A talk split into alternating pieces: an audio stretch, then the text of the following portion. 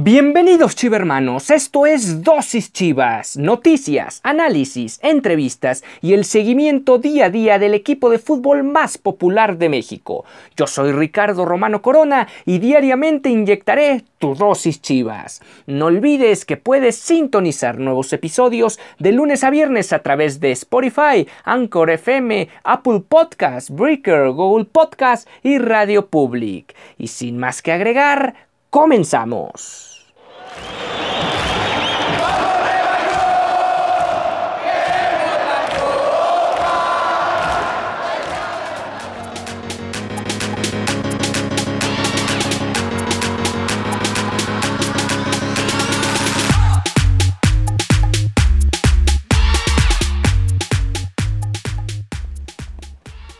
El Guadalajara ha acostumbrado a su, afición después del título del Clausura 2017 a tener, a tener arranques terribles. En esta ocasión el Guadalajara ha iniciado con dos derrotas y dos empates el Clausura 2021 y con esto se encuentra al fondo de la tabla general disputando los últimos puestos junto con otro equipo del estado, hablamos de la ciudad, hablamos de los rojinegros del Atlas. Esto es Dosis Chivas, arrancamos el mes de febrero, hoy es 1, 1 de febrero del 2021 y estamos arrancando esta emisión de Dosis Chivas. El Guadalajara, como ya decía en el arranque, perdió 2 por 1 frente a Bravos de Juárez en el estadio Akron. El equipo mostró muy muy poco de avance con respecto o de sí, de avance en su idea futbolística con respecto a lo que fue el partido frente al Atlético San Luis. De poco y nada sirvió esa semana larga, esos días largos que tuvieron para preparar este partido y ahora tienen después de cuatro fechas únicamente dos unidades. Hablábamos, hablábamos al inicio del torneo que se trataba de un calendario accesible, un calendario donde te podías eh, obtener tal vez la mayoría de puntos, si no es que los 12 puntos. Bueno, el Guadalajara ha dejado la mayoría de los puntos en el camino y con esto llega la jornada 5 el próximo lunes enfrentando al campeón del torneo y la verdad con muy pocas posibilidades de tener un rendimiento por lo menos aceptable. Esto también eh, lo tendremos que discutir cuando se visite el No Camp, la, casa de el León. ¿Cómo inició el equipo de Chivas este partido? Fue con Raúl Gudiño en la portería, regresó de nueva cuenta a la línea de 4 de forma un tanto sorpresiva porque habíamos hablado durante toda la semana que probablemente vendrían los cambios por ahí. Sin embargo, no se dio dicha situación y volvimos a ver al Chapo Sánchez por, por derecha, en la central a Iramier y al Tío Sepúlveda, a Miguel Ángel Ponce por el costado izquierdo. Donde sí vino una novedad fue en el centro del campo. Molina volvió a aparecer, pero en esta ocasión junto con el Fernando Beltrán. Eh, pareciera que eh, trata de acomodar un cuadro titular de acuerdo a las posibilidades y a lo que te pueda presentar el rival. Sin embargo, el equipo sigue sin tener un funcionamiento por lo menos aceptable. El otro cambio que realizó en el 11 titular sigue sin repetir 11 fue en la parte de arriba apareció JJ Macías por el costado izquierdo Uriel Antuna por el derecho Isaac Brizuela y por el centro Alexis Vega. Estos tres futbolistas se intercambiaban de posición sobre todo durante la primera mitad. Del otro lado Bravos de Juárez comandados por Luis Fernando Tena que al final se saca la espinita de alguna manera de lo que fue su paso con el Guadalajara Tuvo Enrique Palos en la portería, Acosta, Marín, Velázquez y López en la línea defensiva. Marín, un ex Chiva, que también eh, es una especie, era un partido importante para él, un partido especial, porque enfrentaba al equipo que lo vio eh, debutar en primera división. García, Esquivel, Intriago, además de Flavio Santos, Lescano y Marco Fabián. Marco Fabián parece que siempre hay que motivarlo con algo. En este caso fue una situación similar a la de Edgardo Marín. Enfrentaba a su ex equipo y vaya que demostró que tiene la capacidad de jugar a un alto nivel. Realmente Marco Fabián tuvo un muy buen partido frente al Guadalajara. Pues con esos 22 hombres eh, arrancó el partido en el estadio Akron. El Guadalajara buscaba su primera victoria en el torneo, lo mismo que el equipo de Juárez. Y el equipo del Guadalajara otra vez inició el partido de forma dubitativa, tan solo al minuto 2 Ya había tenido Darío Lescano un balón dentro del área y ante la marca de algunos rojiblancos logró sacar un remate interesante que Gudiño alcanzó a desviar. Al 4 otra vez Marco Fabián vuelve a habilitar a Darío Lescano. El, el paraguayo entra al área y metió una diagonal retrasada de manera eh, sorpresiva, no hubo quien empujar el balón y de esta manera el Guadalajara se salvaba por segunda vez en menos de 5 minutos de transcurrido el primer lapso. Eh, al 6, otra vez Marco Fabiano con otra muy buena importante llegada del equipo fronterizo. Y bueno, estuvo cerca de volver a filtrar un balón para sus compañeros. Al 8, el Tiba Sepúlveda se eleva dentro del área y alcanza a meter un cabezazo el remate del central rojiblanco es deficiente y termina pasando por arriba, lo que parecía ser una pequeña sacudida del Guadalajara después de un inicio muy titubeante, muy similar a lo que aconteció en San Luis Potosí. Sin embargo, al minuto 10, otra vez al Guadalajara le vuelven a anotar muy temprano en el marcador y ya habían sido dos avisos de Darío Lescano y en esta ocasión no perdonó el paraguayo, con esto anotó el primer gol del partido.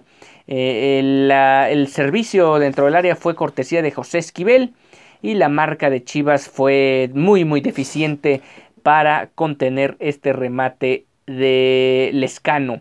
Al 12, al 12 el equipo local tendría que tratar de venir de atrás y ya caía por la mínima diferencia. Esto muy similar y muy como una calca de lo que había acontecido en el partido anterior donde el equipo del Atlético San Luis también había notado en los primeros minutos del encuentro.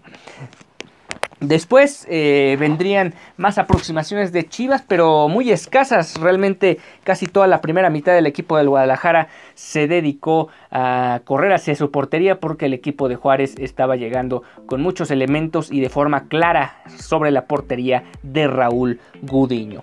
Vamos a una primera pausa y volvemos.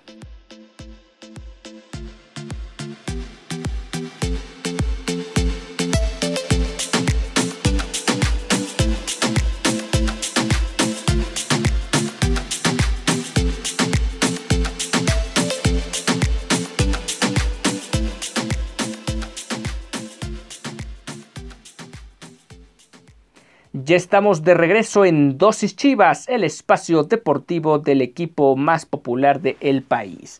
Al minuto 15, eh, Alexis Vega trataba de romper lo que estaba haciendo un letargo del Guadalajara en ofensiva, también en defensiva.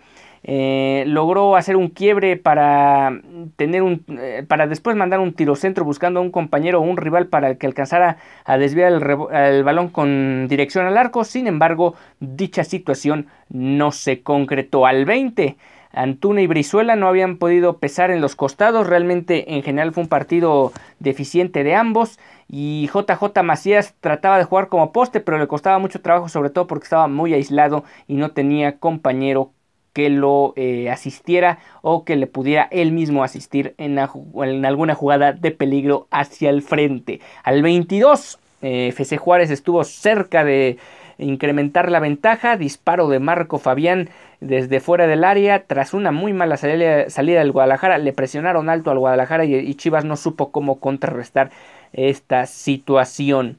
De forma extraordinaria, Gudiño alcanza a rechazar el disparo de Marco Fabián y el Guadalajara se salvaba. No al minuto 28 cuando Flavio Santos llegó por, por derecha, sirve para Darío Lescano y el paraguayo hace una pantalla, toca de tacón para la llegada de Dariel Matías García y el, jugador de Bravos logra concretar el segundo gol del partido. Dos minutos después, el propio Flavio Santos se llevaría una tarjeta amarilla por una patada casi a la rodilla a Alexis Vega. Eh, desde mi punto de vista fue bien catalogada la acción por el árbitro central. Sí fue una entrada fuerte, pero no considero que haya sido artera ni mucho menos con la intención de lesionar a su compañero de profesión. Al 32 Chivas parecía, era la primera llegada con cierto peligro dentro de, la, dentro de lo que era la puerta defendida por Enrique Palos. Fue Alexis Vega quien mandó, mandó, un muy buen servicio a JJ Macías. Este logró rematar de cabeza y este remate fue a dar al travesaño. Chivas estaba a punto de la reacción, ya se había dado la patada sobre Vega, luego esta jugada y Chivas em, parecía que empezaba a mantenerse sobre el partido. En los últimos 10 minutos de la mm, primera mitad, eh, Chivas se quedó cerca de, descontar. Hubo dos acciones en el área de, de Juárez donde se pedía la pena máxima, sin embargo esa situación no aconteció. Al 41 Chivas otra vez mediante y cortesía de Alexis Vega mete un servicio al área, Irán Mier se tiró de palomita para rematar, el cabezazo del central se fue apenas desviado. De esta manera Chivas iba al descanso perdiendo 2 por 0, una losa muy pesada y lo más grave de todo no se veía cómo el equipo del Guadalajara podría reaccionar en la segunda mitad. Eso fue lo que aconteció en los primeros 45 minutos y realmente daba la impresión que el equipo no iba a tener cómo reaccionar para la segunda mitad.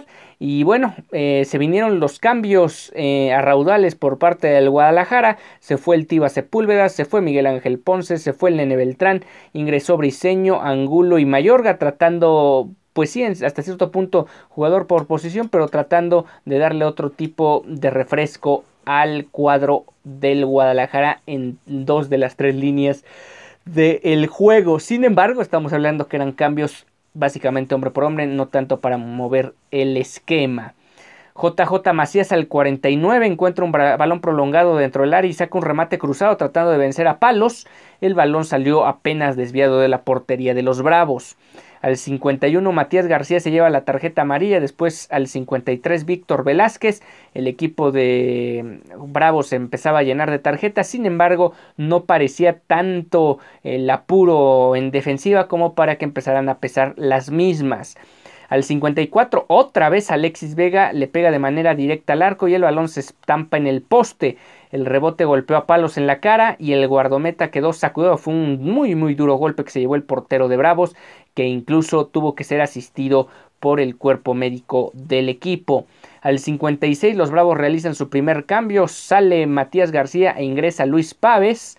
Al 59 Chivas buscaba tratar de anotar un gol, sin embargo no se daba la claridad eh, al frente para lograrlo. Dos minutos después se vienen más cambios en el partido, sale Molina y entra Alan Torres, siguen sin entenderse muchas veces los movimientos de Bucetich, porque más allá de si estás jugando mal o no, no termina por modificar el parado táctico ni siquiera la estrategia para ir a buscar un resultado. No hay una variante táctica, más que nada son movimientos de jugador o posición por posición, tal fue el caso de este cuarto cambio.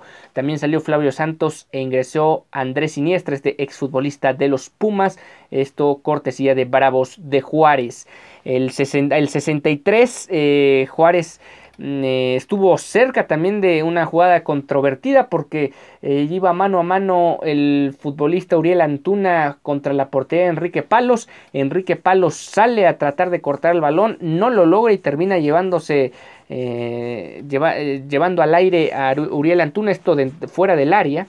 Y el árbitro tan solo marcó la falta y tarjeta amarilla para el guardameta de Bravos. Hay quien pedía eh, la expulsión para el portero de Bravos, aunque hay que mencionar que después de que la jugada se fuera al bar, no se catalogó como una jugada eh, de claro peligro como para expulsar al guardameta del equipo fronterizo.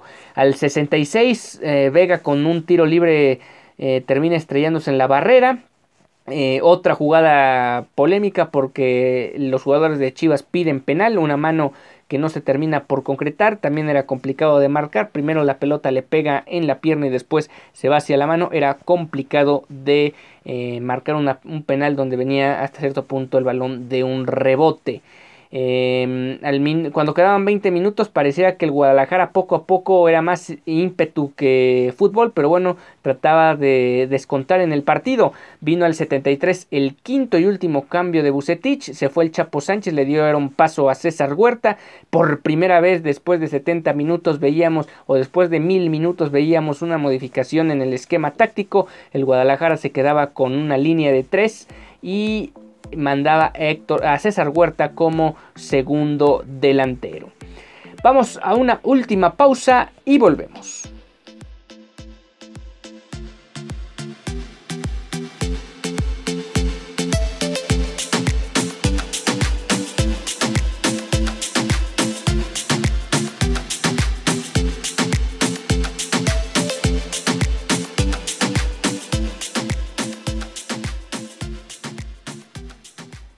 Ya estamos de regreso en dosis Chivas. Al 76 Chivas se queda otra vez, una vez más cerca de descontar en el marcador. Esto cortesía de Antonio Briseño que en un tiro de esquina no pudo conectar la pelota hacia la portería y el remate se fue apenas desviado. Un minuto después apenas aparecería JJ Macías en un centro de Uriel Antuna por el costado derecho. JJ Macías se alzaría, le ganaría la marca a su defensor y vencería metiendo la pelota prácticamente al ángulo, ángulo de la portería de Enrique Palos. Con esto Guadalajara eh, se ponía a un solo gol de poder empatar el partido y a pesar de un rendimiento muy inestable durante el mismo, eh, existía toda la posibilidad de rescatar al menos un punto de este partido.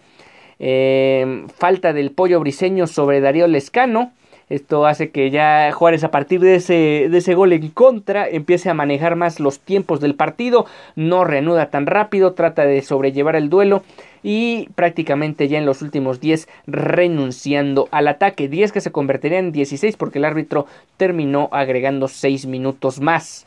Eh, tiro libre sobre. Bueno, tiro libre a favor de Chivas después de una falta sobre Jesús Angulo. Eh, Alexis Vega trata de cobrar y sin embargo no, no se logra mucho. Al 87 se viene un cambio más de Juárez. Se va Marco Fabián y entra Jesús Zavala. Alan Torres mete un muy buen balón para JJ Macías. Él de alguna manera eh, trata de rematar, sin embargo la jugada queda invalidada por fuera de lugar. Eh, después Alexis Vega se encontraría un balón eh, que agarraría de aire y la terminaría, terminaría, volando y con esto sería la última, la última aproximación del Guadalajara tratando de empatar un partido donde realmente Juárez fue superior en el inicio, después manejó el mismo y a pesar del gol en contra el equipo de Juárez se lleva su primera victoria del certamen. ¿Cómo estuvieron las estadísticas? Bueno, por primera vez el Guadalajara sí tuvo un poco más de llegada en el arco rival. Sin embargo, de los 12 remates que tuvieron en todo el partido, solo uno fue al arco y fue el cabezazo de JJ Macías. El resto, bueno, hay que considerar los dos postes, el de Alexis Vega y si lo quieren ver así, son dos más remates al arco y que quedaron a nada de ser goles. Sin embargo, el Guadalajara sigue teniendo muchos problemas para poder eh, poder concretar lo que sería un resultado más favorable en este certamen. Eh, tuvieron 70% de posesión contra 30 de Bravos de Juárez, sin embargo eso no necesariamente eh, se ve reflejado en el marcador final de un partido tan solo te puede demostrar lo que fue la inoperancia de uno que aún teniendo la pelota eh, el 70% del tiempo activo de juego no fue capaz de generar las suficientes ocasiones de gol como para ganar o por lo menos empatar el partido. Con esto el Guadalajara, a, razón de que acaben los partidos de hoy y mañana, eh, suma únicamente 16, perdón, se suma únicamente dos puntos, está en la posición 16 del torneo. Eh, solo abajo del solo abajo está el Atlas que realmente también ha tenido un inicio de campeonato muy muy malo. En cuanto a los Bravos de Juárez se han metido a la zona de reclasificación. De momento son onceavos a la espera de que se jueguen tanto partidos pendientes como partidos que se han tenido que retrasar ya sea por causa de fuerza mayor o como lo que va a acontecer la próxima semana cuando los Tigres tengan que posponer su partido debido a su participación en la Copa en el, eh, sí, en el Mundial de Clubes allá en Qatar. Y bueno, dentro de todo lo malo que fue el fin de semana para el Guadalajara, o en específico el sábado, eh, Isaac Brizuela concretó ya la magnífica cifra de 350 minutos con el equipo. 350 partidos ha jugado en la tarde-noche del sábado ya ha cumplido el jugador rojiblanco que es uno de los máximos referentes de este equipo en la actualidad. Es probablemente el jugador que mejor siente la camiseta del equipo y que más regularidad ha mostrado a raíz del campeonato en 2017. Y pasando a otro tema, ya para ir cerrando esta emisión y, e irnos concentrando para lo que va a ser mañana, la, la sub-17 mantiene el invicto en el campeonato. Eh, volvió a ganar, en este caso 4 por 1 a Bravos de Juárez, con un doblete de Ociel Mireles. Eh, por su parte, eh, Chivas sub-20 cayó 0-1 con este tropiezo, se ubica en el lugar 13 con 3 puntos y los los equipos juveniles, al igual que el Guadalajara, jugará la próxima semana ante el combinado de León. Y hoy, hoy juega, ya para ir cerrando con algo más dulce y no con lo amargo que fue lo del sábado, el equipo femenil que marcha con paso invicto en el campeonato, hoy juega por la noche frente a Pachuca, allá en la Bella Irosa. El equipo que comanda el Chore Mejía buscará seguir sumando de a tres y mantenerse en lo más alto de la tabla general. Veremos, veremos si el equipo de, Chivas puede ganar este partido. Hay que recordar que Pumas, quien tenía o compartía junto con el Guadalajara y el Atlas la primera posición, bueno, empatado su primer partido del certamen y con esto le da amplias posibilidades al equipo de Chivas de subirse al puesto de honor en esta categoría. Y a enfrentar a un equipo de Pachuca que no ha tenido un buen inicio del torneo, sin embargo veremos cómo lo afronta el cuadro hidalguense. El partido será horario del centro de México a las 17 horas, este lunes 1 de febrero. Y la siguiente semana también el Guadalajara, por cierto, el Guadalajara varonil jugará en lunes contra León en León eh, por la noche ese, será el duelo a las 21 horas de la próxima semana. Eh, bueno, esto es lo que va a acontecer con los equipos de Chivas. Veremos si Chivas Femenil se mantiene arriba en lo más alto de la tabla general o si el equipo de Pachuca, que suele tener muy buenos planteles en el circuito rosa, logra dar un buen partido y llevarse los tres puntos o quedarse con los tres puntos en casa.